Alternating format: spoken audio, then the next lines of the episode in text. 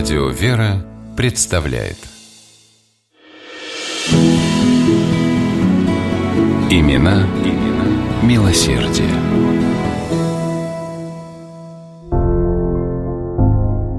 Красная площадь в Москве шумела большим торгом. Какого только товару не навезли торговцы под стены Кремля. Были здесь богатые ткани и расписная посуда, украшения и головные уборы. Из Фроловских ворот Кремля на вороном коне выехал на Красную площадь статный молодой человек в богатом, золотом шитом кафтане. Спешился, отдал повода идущему рядом боярину и, смешавшись с пестрой толпой, пошел по рядам. Но у торговцев глаз зоркий, вмиг различили знакомое лицо и низко, до земли кланяясь, стали звать «К нам, к нам загляни, княжа!» Скоро всю Красную площадь облетела радостная весть. Сам московский князь Даниил Александрович пришел посмотреть на ярмарку. Князь неспешно бродил по торгу, рассматривал диковинки. Вдруг его внимание привлекла необычная резная деревянная солонка.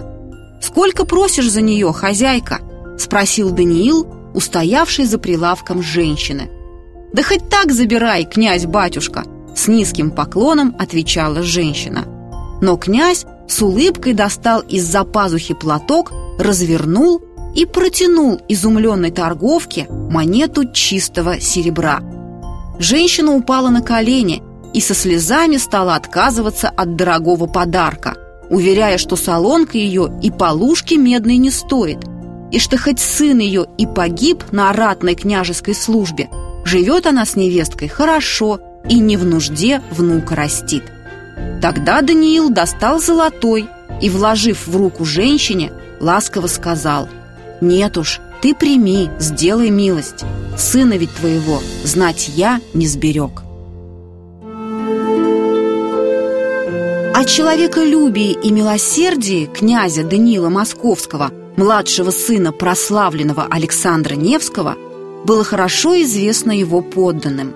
Именно таким, благотворящим к бедным и обездоленным, заботящимся о благосостоянии Божьих храмов – и в годы тяжких междоусобиц, хранившим московскую землю от напрасного кровопролития, и донесли до нас его образ московские летописи, в которых древние хроникеры именуют Даниила не иначе, как братолюбцем.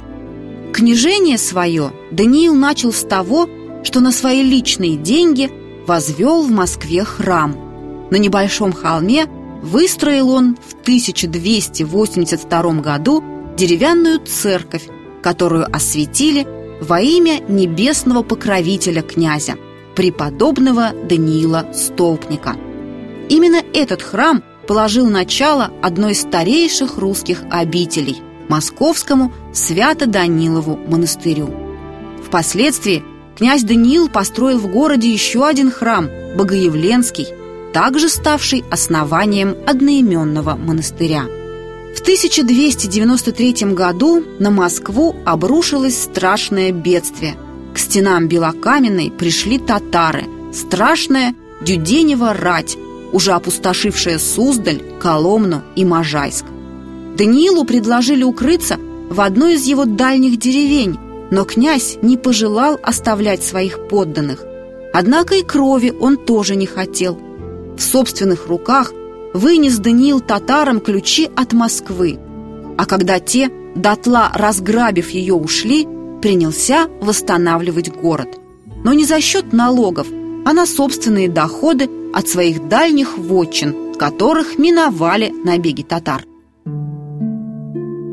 Все свои богатства Даниил раздал пострадавшим от набега москвичам и с благодарностью встречал приезжий люд из других княжеств, наезжавший в Москву, чтобы помочь отстроить город заново. Для строителей и рабочих княжеским повелением и на его же деньги были устроены трапезные с бесплатной пищей и кров для ночлега. Вместе со своей верной супругой Евдокией князь Даниил творил щедрую милостыню, одаривая бедных. Евдокия собственноручно вышивала золотом для устроенного мужем Даниловского монастыря пелены и плащаницы, богослужебные покровы. 16 марта 1303 года в том же монастыре князь принял монашеский постриг, а на следующий день скончался, оставив на долгие века – пример милосердного, кроткого и мудрого человека и правителя.